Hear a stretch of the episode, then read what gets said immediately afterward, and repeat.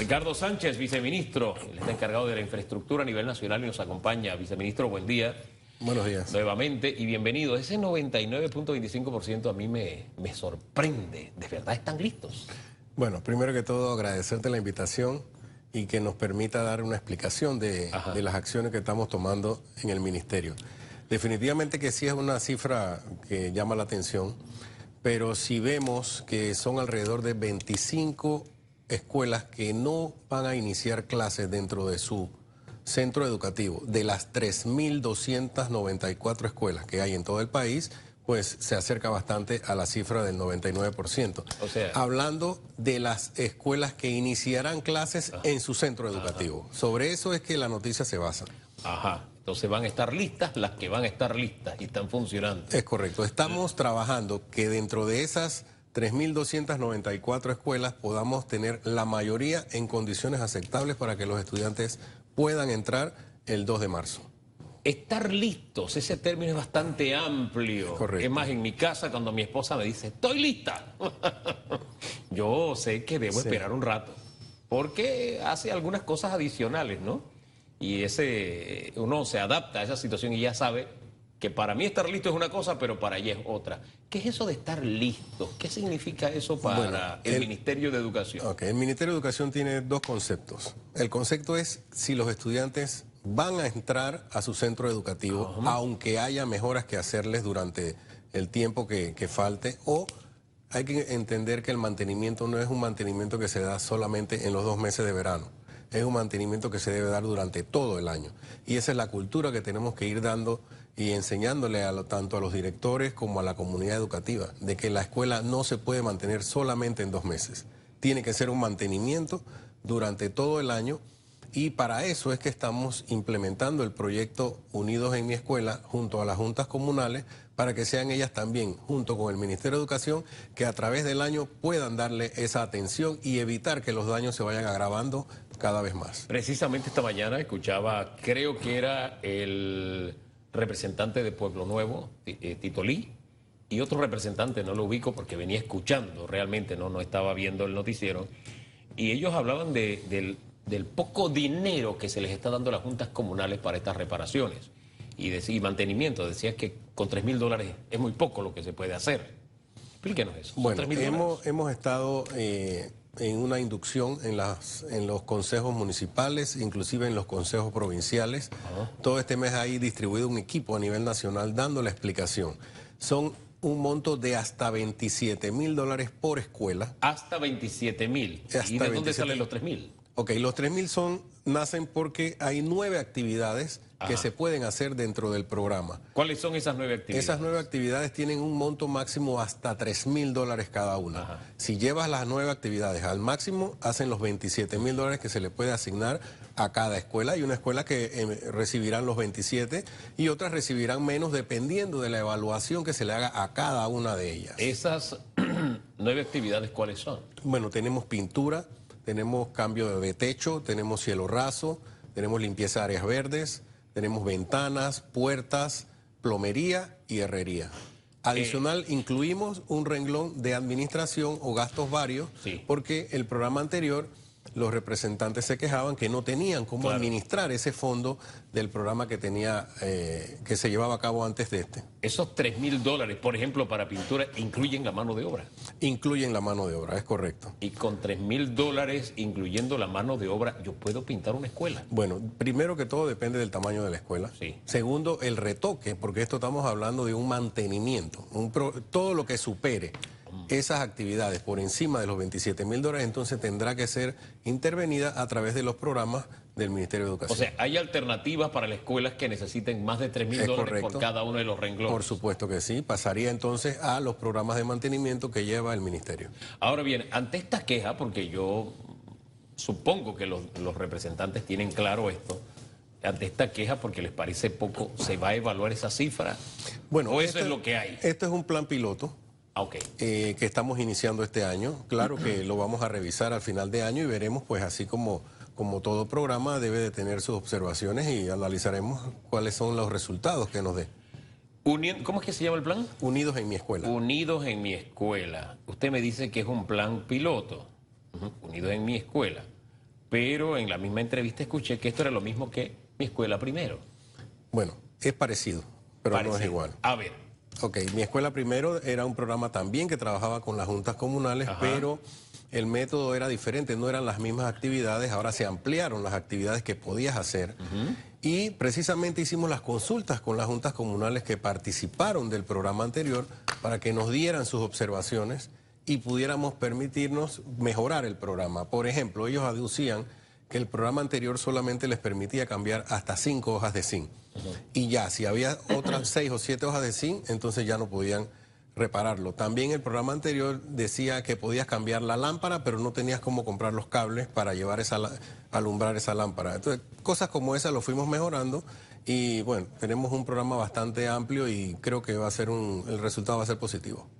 no, yo espero que sea positivo y si es como usted me dice, realmente es un avance. Lo que a mí me llama la atención es que siendo un avance, un representante que es PRD y que debe tenerlo todavía más claro y usando la palabra que comúnmente utiliza el presidente de alineamiento, no esté alineado y diga cosas como las que venía escuchando, porque yo me decía, ahora sí tengo con qué agarrar esta entrevista, porque lo que está diciendo este representante, esto es un desastre. No, no, no, no. Eh, primero que todo hay que entender que quizás este tema no es fácil de asimilarlo. Se necesitan varias sesiones de Ah. explicación para que poder para poder todo el mundo estar claro. En una sola sesión que quizás se le dio a o la inducción que se le dio a los representantes el día del Consejo Provincial eh, esta semana quizás no quedó clara y pues es bueno que tengamos otra para aclarar los puntos. Lo que pasa es que necesitan más explicación. Bueno, vamos a quedarnos es. con eso.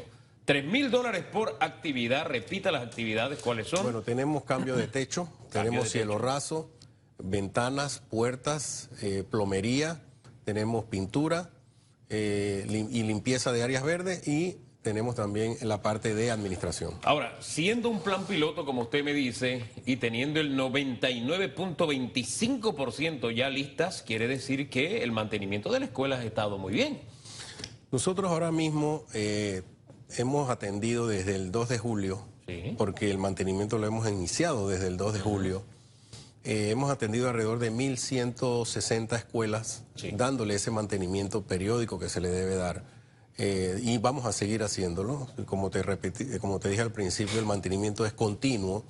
Los daños que se van dando en la escuela por el uso excesivo, pues los estudiantes le dan un uso intenso a, a esas instalaciones, hay que estar muy pendiente del mantenimiento en el momento que se haga el daño y no esperar hasta que termine el año escolar. Los tiempos cambian, había castigos y actividades que antes eran muy normales en las escuelas, que ahora se miran con un prisma distinto, se, se dice que es maltrato y cosas así. Por ejemplo, si usted rayaba una pared cuando yo era estudiante, usted tenía como castigo que ir a lavar esa pared. Así es. Es más, le tocaba de pronto ir el sábado y tenía que lavar el salón. O se tenía que quedar después de clases para que usted no solamente barriera el salón, usted lavaba el salón. Por ejemplo, eran algunos de los castigos que se le ponía a un estudiante cuando no cuidaba, porque al final la escuela le pertenece a la comunidad educativa, es decir, le pertenece al estudiante, le pertenece al padre de familia, le pertenece a todo. Eh, en ese sentido, ¿cuán responsable está siendo y cuidadoso está siendo el estudiante con su plantel, con su escuela? Bueno, mira, eh, yo todavía a- añoro esos días que, que nuestros padres iban en jornadas de limpieza previos a la entrada de, de los de- del periodo escolar. Eh, ten- iban a lijar bancas, recuerdo cuando eran de madera. Sí. Ese tiempo se ha ido perdiendo. Lastimosamente eh, nos falta recuperar esa organización que tenían que tenía la comunidad educativa y en eso llamo la atención a los directores de las escuelas.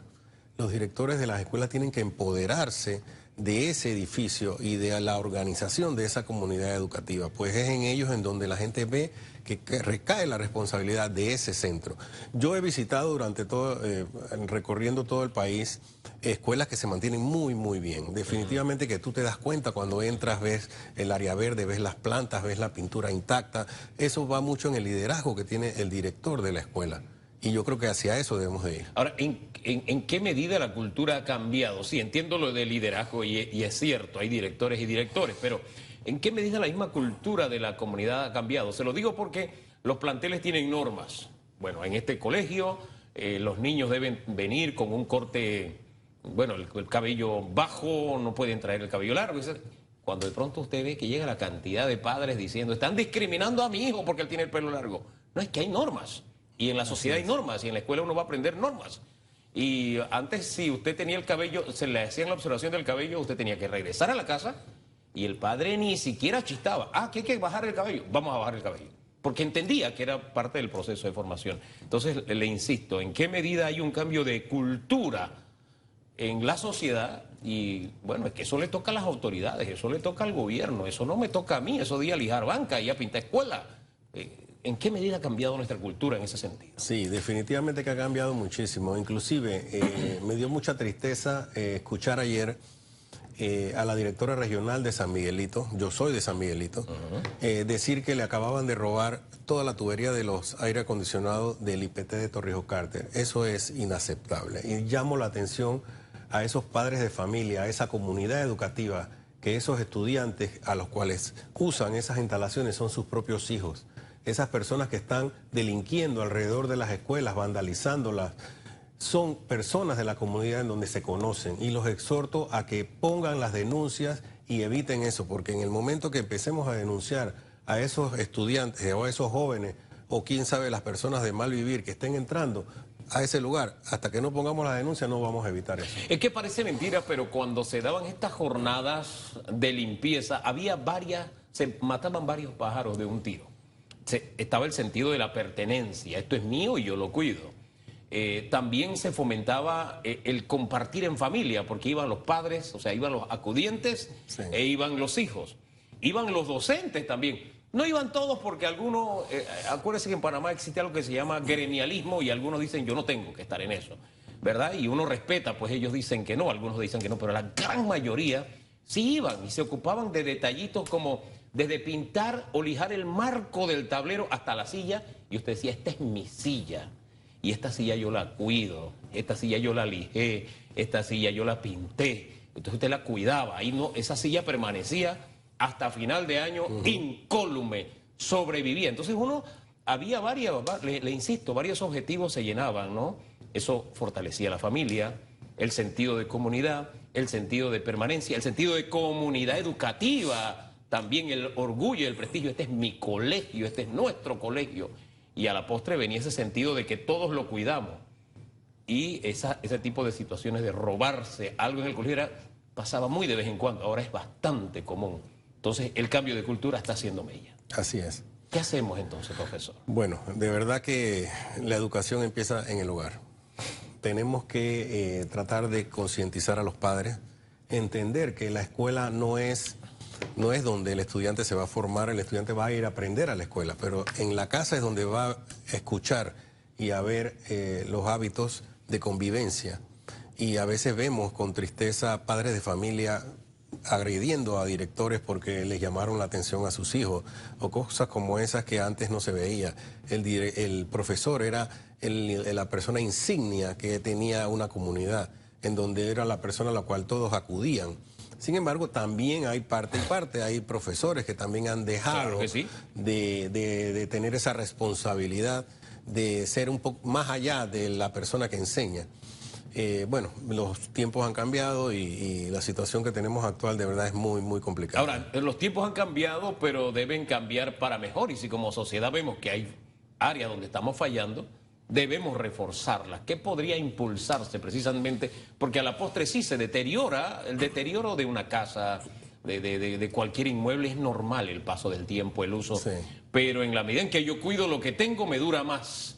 ¿Qué hacemos para despertar ese tipo de conciencia? ¿Qué ha pensado el Ministerio de Educación? Bueno, nosotros a través de las diferentes direcciones que tiene el Ministerio hemos estado trabajando con los padres de familia, los hemos estado reuniendo, hemos estado organizando, tenemos unos directores regionales muy activos en donde se están ya involucrando un poco más allá de lo que es solamente el plan de estudio y la enseñanza. Yo espero que en los próximos años podamos ver los resultados de una transformación educativa que hemos estado implementando. No es un, no es un tema que se va a ver tan rápido. Muchos expertos dicen que las transformaciones educativas duran inclusive décadas.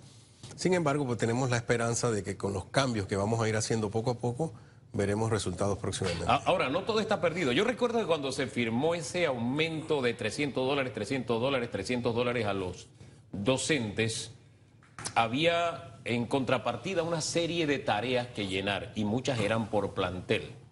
Como eso fue hecho mm, al calor de una campaña política, ciertamente había objetivos plausibles ahí, había que mejorarlos realmente, ¿no? Porque fue un aumento buscando votos. Ahí no, nosotros tenemos que hablar con franqueza y no nos llamemos engaños. No es que no se lo merecían los docentes, nosotros le pagábamos muy mal a nuestros docentes y creo que merecen todavía más de lo que ganan, pero eh, todo aumento va ligado a una contrapartida y ahí lo que se buscaba era votos. Y en vez de mejorar esa contrapartida que tenían que prestar en los, planteles, lo que se hizo fue eliminar. El siguiente gobierno fue todavía peor. Le dijo, no, hombre, no hay problema, le aumentamos sin que usted tenga que hacer nada. Así es. Entonces eso va creando una especie de tara. Se lo menciono porque hay escuelas donde la mística se mantiene. Uno va, entra y se da cuenta, aquí hay algo que está funcionando bien. Le pongo el ejemplo, el Instituto América cuando entré a esa escuela, este, me llamó eso la atención. Limpio, las áreas verdes bien cuidadas, las paredes sin rayones, las bancas en buen estado. Entonces uno dice, aquí hay algo que está funcionando, no todo está perdido. Entonces me pongo a pensar que hay, hay países donde usted pone a competir a las escuelas y las escuelas que mejor se mantienen, que mejor cuidan, que logran su objetivo, reciben más recursos. Y las que están en peor estado y no se cuidan y no se esfuerzan, reciben menos recursos. Ese sistema funciona en Oriente, funciona en los Estados Unidos, funciona en muchos países. Eh, de pronto podemos tratar de poner en práctica algo así, porque al final se trata de que en colectivo la escuela se, se, se esfuerce por cuidarse a sí misma. Y claro, ese es un inmueble, ella no se cuida, la cuidamos nosotros quienes estamos allí. Correcto. Así que de pronto le dejo la idea allí porque en otros países ha funcionado, profesor. Sí, muy, muy buena idea y tomaremos, tomaremos en cuenta esa observación. Quiero aclararte que Panamá es uno de los países de Latinoamérica que más alta inversión tiene en educación.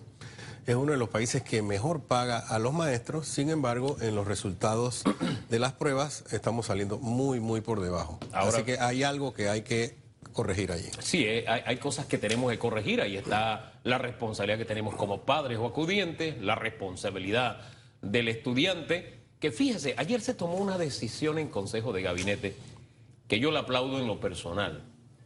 Porque le cuento una anécdota muy propia. Yo me gradué de sexto grado con 4,9 y no me gané una beca. No me la gané porque era para los tres primeros puestos. Entonces imagínense la excelencia que había en esa escuela. El Valle de San Isidro, la Escuela Santiago de la Guardia. Y en la condición que yo veí, vivía, este, yo estaba en riesgo de ni siquiera poder entrar al primer año. En esa condición vivía yo. Esa era la condición de mi familia. Pero ese año hubo un plan de emergencia. Y a todos los estudiantes que tenían de 4,5 para arriba, se les dio beca.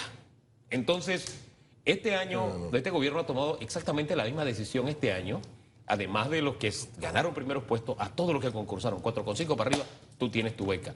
Pero adicional, hubo una decisión en Consejo de Gabinete que a mí me parece muy buena. Vamos a hablar de ella porque el que gana buena nota se le va a premiar doble y eso me parece bien. Sí es. Vamos a entrar en el detalle en segundos nada más y hablemos de esas escuelas que usted me dijo no están contabilizadas en el 99.25%. ¿Qué se está haciendo con esas escuelas? Porque hay algunas que están hace rato también en reparación es como un cuento de nunca acabar. Así es. Para ver qué planes tienen con eso.